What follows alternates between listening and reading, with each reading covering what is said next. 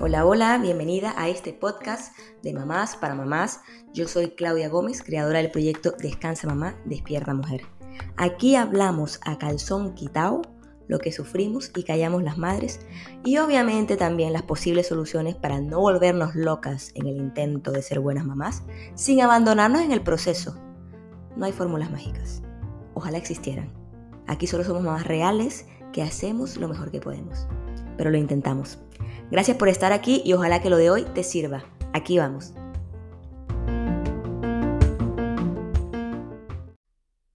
Hoy quiero hablar de maternidad sanamente imperfecta.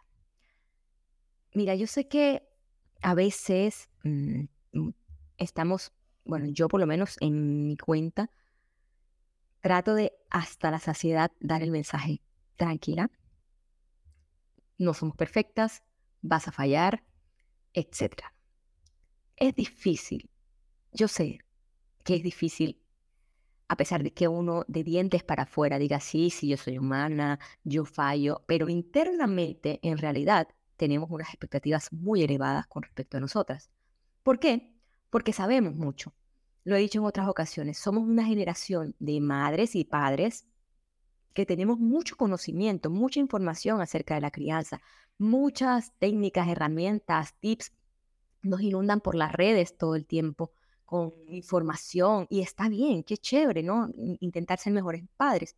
Pero esto, esta, esta lluvia y esta sobreabundancia de información también nos genera la falsa creencia de que porque yo sé o porque yo sé que así debería hacer las cosas, ya lo puedo hacer. Y no, saber no es poder de verdad.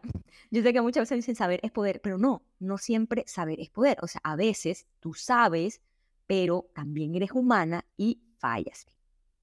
El sábado pasado, que estuve en mi tiempo off, sin hijos, eh, hubo un momento que bueno, dije, ay, voy a desestresarme y quiero ver algo así como que no tan banal como una película, pero tampoco, no, no tampoco un documental, ¿no? Y bueno, total es que al final terminé viéndome.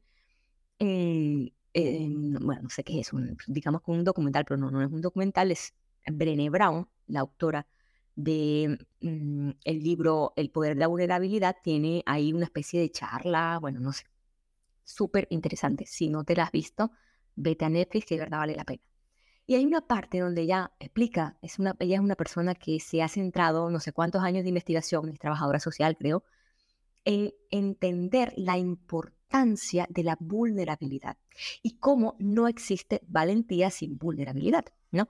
Porque uno muchas veces cree que el valiente es el que, pucha, no tiene miedo, el que no se equivoca, ¿no? Y nada que ver. De hecho, el valiente tiene miedo, solo que lo cruza, ¿sí me entiendes? no hay valentía sin vulnerabilidad. Y hay una parte en este, de este diálogo que ella tiene, en esta charla, donde dice algo que me dejó a mí con los pelos de punta ella en una parte decía, escúchame, vas a fallar. Y quiero que tengas esto claro. No te estoy diciendo que vas quizá a fallar. No, vas a fallar. O sea, te vas a equivocar. La vas a cagar. Punto. Eso es parte de la esencia del ser humano. Y yo me ponía a pensar eso con mi maternidad. Y yo decía, a ver, Claudia, trata de repetirte esta frase, ¿no? Yo voy a fallar como madre muchas veces. Imagínate tú, trata de decirla tú. Yo voy a fallar como madre muchas veces. Dime si no hiperventilas un poco. Es así, yo también. Cuando yo comencé a repetir esta frase y me di cuenta cuánto me costaba, ahí me di cuenta de que cada vez que yo digo, bueno, que sí, que soy imperfecta, no sé qué, yo no sé si me la estoy creyendo del todo. Y estoy en ese proceso en estos días de interiorizar, soy imperfecta, mi maternidad es imperfecta y puedo ser sanamente imperfecta. Y por eso quería compartirlo hoy en este episodio. ¿Por qué? Porque el universo, Dios, lo que tú quieras, cuando uno tiene como una idea en la que estás dándole vuelta, comienza a darte más, más cositas, ¿no? Como, como para que realmente lo adhieras, ¿no? Y eso me pasó a mí. Cuando yo estaba el sábado, en mi tiempo, les contaba en el otro episodio que yo estaba escribiendo un libro, ¿no? Y inspirada un poco en, esta, en esto que vi de Elena Brown, dije, listo, vamos a hacer nuestro capítulo que se llame La maternidad imperfecta y todo esto. Y en una de las, de las partes de mi libro, yo conté una historia, contaba una historia sobre el destete, cómo fue mi destete con mi último hijo. Yo tengo cuatro hijos, mi hija mayor tiene seis años, mi pequeño, el último, tiene dos. A todos mis hijos yo le di lactancia materna exclusiva. Es decir, que este santo cuerpo que tengo yo dio teta de, o sea, por seis años, por seis años consecutivos. ¿Por qué? Porque yo estaba embarazada del uno y estaba todavía dándole teta al otro y venía el otro y así, ta, ta, ta, cuatro veces, ¿no? Y cuando yo estaba pensando en destetar a, Francisco, dije, bueno, vamos a ver, ¿no? Vamos a ver la información que, que circula por ahí para hacer la cosa como, ¿no? Como bien, sé que hay un destete respetuoso, por ahí había visto y tal. Y comienzo a leer esta vaina y yo dije, chuzo, o sea, esto más fácil es viajar a la luna con la NASA que, que esta cuestión del destete respetuoso. O sea, digo, no digo que sea exagerado y valoro y aplaudo hasta con los pies a las madres que lo han hecho. te lo juro, me quito el sombrero, o sea, son mis heroínas, son que Dios las tenga en su santa gloria cuando mueran, o sea, es una cosa que de verdad admirable. Yo leí eso y dije, no, no, no, no, no soy tan santa, no soy tan buena, soy una madre suficientemente buena, creo que trataré de hacer mi propio método, ¿no? Mirando a mi hijo, mirándome a mí. No te lo voy a contar porque quiero que leas en el libro, ¿ya? Pero bueno, a lo que voy es que cuando yo estaba escribiendo esto, ¿cómo fue? Yo tenía miedo, ¿no? Y dije, bueno, eh, cuando mi libro, si alguna vez lo compra alguna madre así súper pro lactancia, que, porque las hay, ¿no? Esas que son las tetas, desde el principio hasta el fin, hasta que el niño cumpla seis años, hasta que el niño diga no más, porque la madre es una conexión y, todo lo que tú quieras, pero también es otra cosa, ¿no? Cara oscura y cara cara luminosa. La, lactancia también es cansada, es esclavizante, te agota, tu cuerpo se consume, bueno, muchas cosas, ¿no? Y, las dos cosas son verdad también. Entonces yo dije, cuando una madre que sea así súper pro, pro, pro, pro, que solo vea las ventajas de esto, escuche o lea, mejor dicho, cómo fue mi destete con Francis, que no está para escribirse en los libros y todo esto, me va a tirar piedras, ¿no? Entonces, Mm, pensaba, no me debatías, lo escribo, no lo escribo, y sabes qué, sí, lo voy a escribir, ¿ah? lo voy a escribir porque, porque eso así soy, o sea, así es la maternidad. Por más que uno sepa muchas veces las cosas que se suponen son correctas, muchas veces esas cosas supuestamente correctas de verdad no me sirven a mí o no me ayudan tanto, ¿no? Entonces yo tengo que buscar mi propio camino también. Y eso era lo que quería yo reflejar. Y estaba como ese discernimiento, a mí, ah, las pelotas del marrano, listo, copié mi historia ahí. Bueno, me quedo con esto y justo unos días después veo que Kata Cherer, de la cuenta arroba mamá sin caos, este, pone un video donde estaba contando que ella con su hija, ella tiene tres hijos y tiene su hija más pequeña, ¿no? Que cuando su hija estaba muy pequeña, que era bebé, como que gateaba y todo esto, ella eh, tomó una decisión. Porque cuando llegaba la tarde en su casa, ocurría que sus dos hijos mayores, que eran, no sé, tres, cuatro, cinco años, no eran tampoco tan mayores, ¿no? Obviamente también necesitaban de ella, querían comer, había que bañarlo, poner la pijama, bueno, todo ese proceso y su esposo todavía no había llegado. Ella cada vez que llegaba o se iba acercando esa hora de, de, estar con, como en este proceso, se iba como generando la tensión en ella. ¿Por qué? Porque no podía cuidar a su hija pequeña porque gateaba y quería, un niño pequeño, ¿no? Que no mide riesgos y todo esto, le podía pasar cualquier cosa y a la vez tenían sus hijos dos mayores que querían también ser atendidos, eh, todas sus necesidades de cuidado personal, de hambre, todo lo que tú sabes. Pues. Entonces ella tomó esta decisión y dijo, voy a meter a mi hija en su cuna, con sus juguetes, con sus pañales limpios, con ya comida y todo lo que tú quieras. Obviamente su hija lloraba y mucho. Y yo no entiendo porque yo sé lo que es eso y yo sé que si tú eres madre sabes lo que era cuando pones a tu hijo pequeño en la silla del carro, por ejemplo, y poco más es el exorcista, y tú te debates entre que hago que no llore o el riesgo de que no esté en su silla eh, sentadito, ¿no? No, muchas veces las madres nos tenemos que debatir en todo esto. Y ella sabía y tenía muy claro el conocimiento de que dejar llorar a un bebé que está pidiendo a su madre, a su cuidador, a esa figura de apego, pidiéndola y que ella no fuera porque tenía que atender a sus otros hijos y que su hija llegó un momento, pasados los días, lloraba, ya, ya ni lloraba porque se rindió.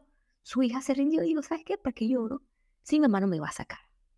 Y dice que ella cuenta esto en sus redes, no sé si con temor o no, que ella es de verdad una mujer muy, muy, una maternidad bien férrea, bien, con las bases bien puestas, que ella decía, ¿sabes qué? Yo lo cuento porque quiero que ustedes sepan que la maternidad no es perfecta, no es como a veces nos las hacen ver en las redes sociales, ¿sí? A veces una madre informada tiene que tomar decisiones, sabiendo toda la información y todo, que de repente para los grandes teóricos de la evolución, del desarrollo del niño, de todo esto, no están de acuerdo, pero es que mientras yo no encuentre en el libro, decía ella, de crianza o en la cuenta tal, mm, la fórmula para clorarme o la fórmula para no perder la paciencia y no gritar a mis hijos y no eh, sacarme de casillas, salirme de casillas en, esos momentos. Mientras yo no encuentre esa fórmula o mientras yo no encuentre en ese libro que salga de ahí personificada alguien para ayudarme en esa gestión que tengo a esa hora del día, mientras yo no encuentre eso, yo tomaré la decisión que a mí me ayude más.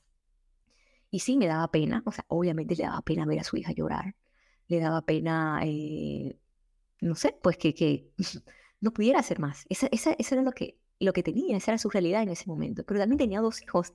Y ella dijo, yo intenté, o sea, de verdad lo intenté, estar con estos dos mientras miraba a la más chiquita y de verdad no podía. Se acercaba la hora, esa hora del día y yo ya como que hiperventilaba, sentía la tensión, explicaba ella. Yo le, escribí, Cata, wow, qué increíble ese video que escribiste, que, que dijiste, permíteme contar tu historia en mi libro. Ya yo iba así como que a cerrar mi libro, ya estar escrito, y me volvía a poner para contar la historia de Cata, porque me pareció tan maravillosa de, de verdad, o sea, entender de que sí, muchas veces sabemos, pero no podemos, porque nuestra realidad no se ajusta a la teoría y está bien, está bien, no eres una mala madre, no eres eh, una abominación del ser, no sé, del universo, no, Eres una mamá que lo intenta, que hace lo mejor que puede con lo que tiene.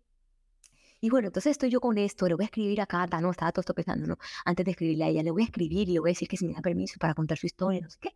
Y yo estaba, en, mientras así pensaba, estaba esperando a mi segundo hijo que salía de la escuela. mi primer hijo ya había salido, que salía un poquito más temprano, más chiquito, y el segundo salía, sale media hora después. Entonces yo, esa media hora que estoy con Samu, eh, el colegio no permite que estemos en el parque ni que estemos por ahí jodiendo, entonces tenemos que estar como en una, una antesala de, la institución. Y bueno, somos un niño de tres años y sí, a veces le cuesta estar media hora tranquilo ahí en ese lugar, ¿no? Entonces yo muy tranquilamente pues le doy al Samu el celular cuando lo veo que está así como intenso, otras veces sí quiere contarme todo lo que tuvo en su día, entonces pero hay un momento en que no quiere esperar a su hermano que está desesperado que se quiere ir a la casa, entonces toma tu celular para que estés más tranquilo, ¿ya? Ya, yo le di el celular, Samu estaba al lado mío, con el celular, y yo veía a una mamá que me miraba, ¿no? Esa, esa, tú sabes, esa mirada como que, como que te quieren hablar, pero no se atreven, ¿no? Y hasta que se atrevió, se atrevió y me dijo, ay, disculpa, eh, una pregunta, ¿tú no te sientes mal por darle el celular a tu hijo? Y yo, bueno, le iba a responder que no, no, pero iba, iba a medio pronunciar y esta man comienza a decirme, no, la señora me dice, es que lo que pasa es que, mira, yo tengo un hijo, pero a veces de verdad tengo que darle el celular, porque yo hago todo en mi casa y a la vez también trabajo. Y este hijo mío es hijo único. A veces me he tenido que llevarlo a mi oficina porque está enfermo o por cualquier cosa y lo tengo que llevar. Y dime tú, ¿qué hago con un niño en una oficina y que yo tengo que trabajar, pero a la vez el niño está aburrido porque no sabe qué hacer? Entonces, ¿qué hago yo? Pues le doy el celular. Y, y esta mamá se desata, se desata, se desata a contarme toda su vida y su historia y me dice que sus papás le, le, le, dicen, le aconsejan que mira, que cómo le dejas al niño el celular, que estás haciendo mal, que mira todos los estudios que hay. Y dice, pero, pero ¿qué hago? Si tengo tantas cosas que hacer, tengo que atender las cosas de la casa, tengo que hacer mi trabajo. ¿Y por qué? No entiendo, me dice ella. En vez de decirme esas cosas, ¿por qué no me dicen, sabes qué? Yo te ayudo con el niño y yo juego con él mientras tú avanzas en lo tuyo, ¿no? Y con eso, pues el niño no está en la tablet o en el celular o lo que sea, no sé qué le da a ella, este, mientras tú avanzas y yo te ayudo, ¿no? Me decía ella. Pero no, lo que me dicen es, está mal, está mal, está mal, está mal. Y a veces yo le digo a mi hijo, ¿sabes qué? Hijo, ven, ya mucho tiempo, dame, dame la tablet, dame lo que sea, Y mi hijo me dice, está bien, mamá, entonces juguemos. Y ella dice, pero no puedo jugar porque tengo cosas que hacer. Entonces, eh, yo sentí la angustia de esa mujer, ¿ya? Y, y te juro que traté de mirarla con todo el amor del mundo, porque ella no me conocía a mí. Y me votó todo esto, ¿no? Y me imagino que quizá lo que la alentó a descargar todo esto que llevaba adentro era ver que yo estaba haciendo también lo que se supone que es incorrecto, ¿no? Que es que mi hijo estuviera con el celular. La escuché con mucha atención em, y la acogí con lo más que pude. Le dije, mira, yo le doy a mis hijos celular, tablet, lo que sea que necesite, cuando yo crea que lo necesito y lo hago sin culpa. ¿ya? Porque he entendido que aunque es verdad que la teoría, que la ciencia, que todo lo que tú quieras dice que eso no está bien, hay momentos que como madre no tengo otra opción, ¿ya?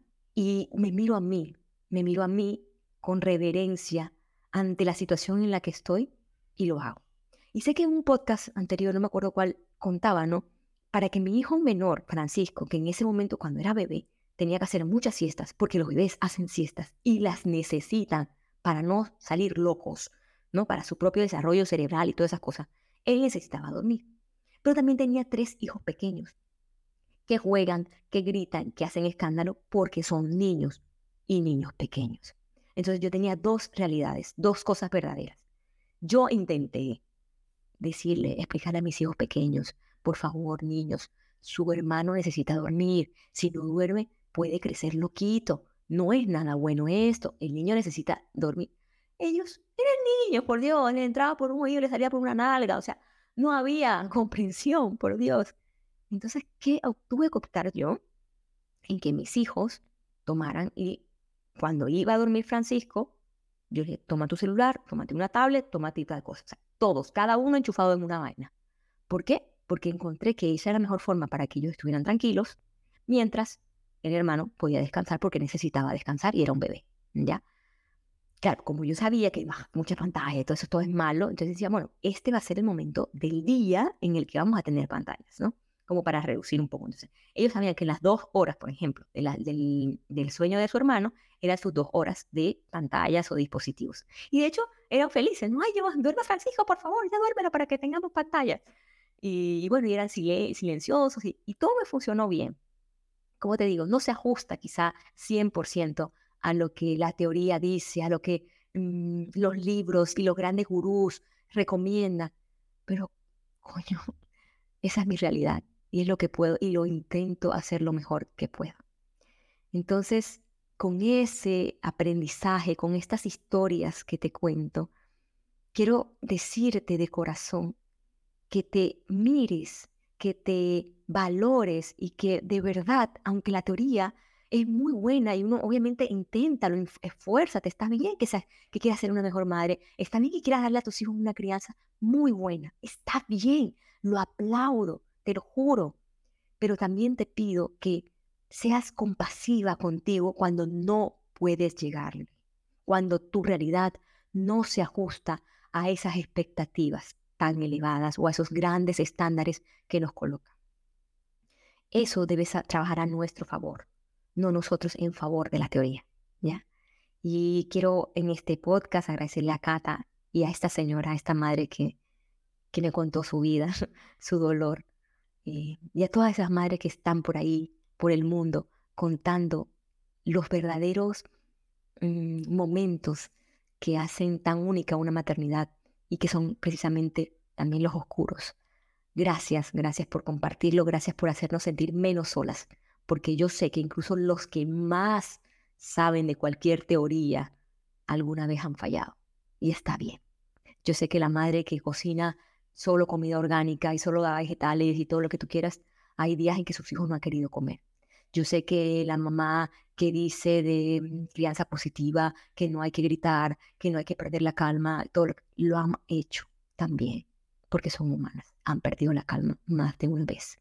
Y está bien y las acojo en mi corazón y no las juzgo, porque sé que esto es difícil y sé que somos humanas y falibles. Y somos madres suficientemente buenas que vivimos una maternidad sanamente imperfecta. Espero que te haya gustado esto de hoy, que te haya servido, que es lo más importante. Te mando un gran abrazo.